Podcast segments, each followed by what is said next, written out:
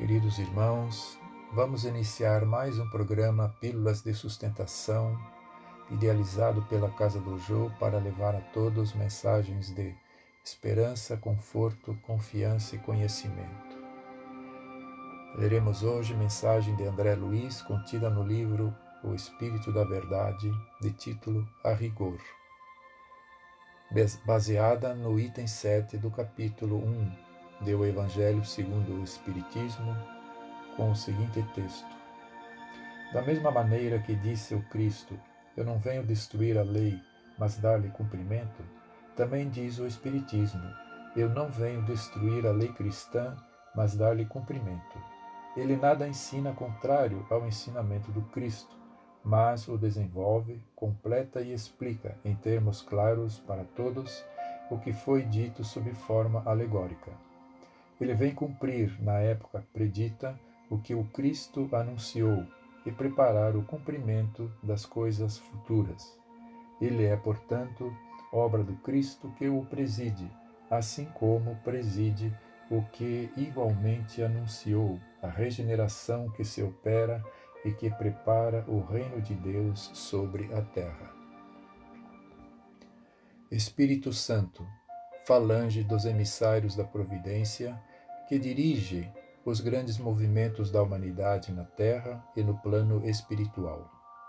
Reino de Deus, estado de sublimação da alma, criado por ela própria, através de reencarnações incessantes. Céu, esferas espirituais santificadas, onde habitam espíritos superiores que exteriorizam do próprio íntimo a atmosfera de paz e felicidade. Milagre, designação de fatos naturais cujo mecanismo familiar à lei divina ainda se encontra interditado ao entendimento fragmentário da criatura.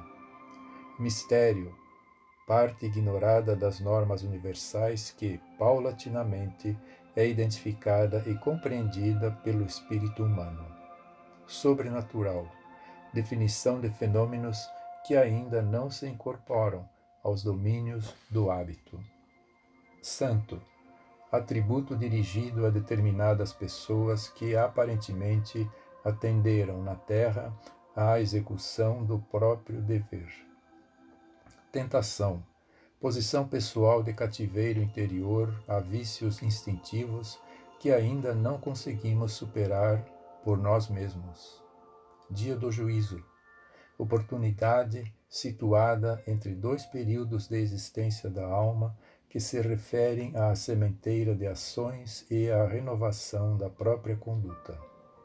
Salvação, libertação e preservação do espírito contra o perigo de maiores males no próprio caminho, a fim de que se confie à construção da própria felicidade nos domínios do bem, elevando-se a passos mais altos de evolução.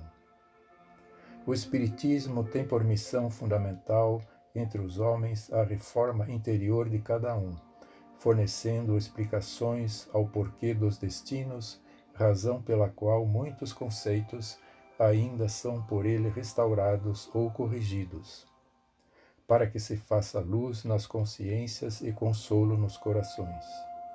Assim como Cristo não veio destruir a lei, porém cumpri-la, a doutrina espírita não veio desdizer os ensinos do Jesus, sem mas desenvolvê-los, completá-los e explicá-los em termos claros e para toda a gente, quando foram ditos sob forma alegóricas.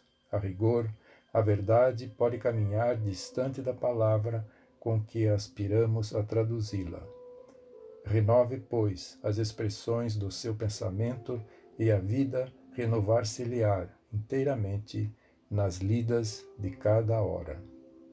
Que Jesus nos fortaleça e nos oriente em nossa jornada. Que assim seja, graças a Deus.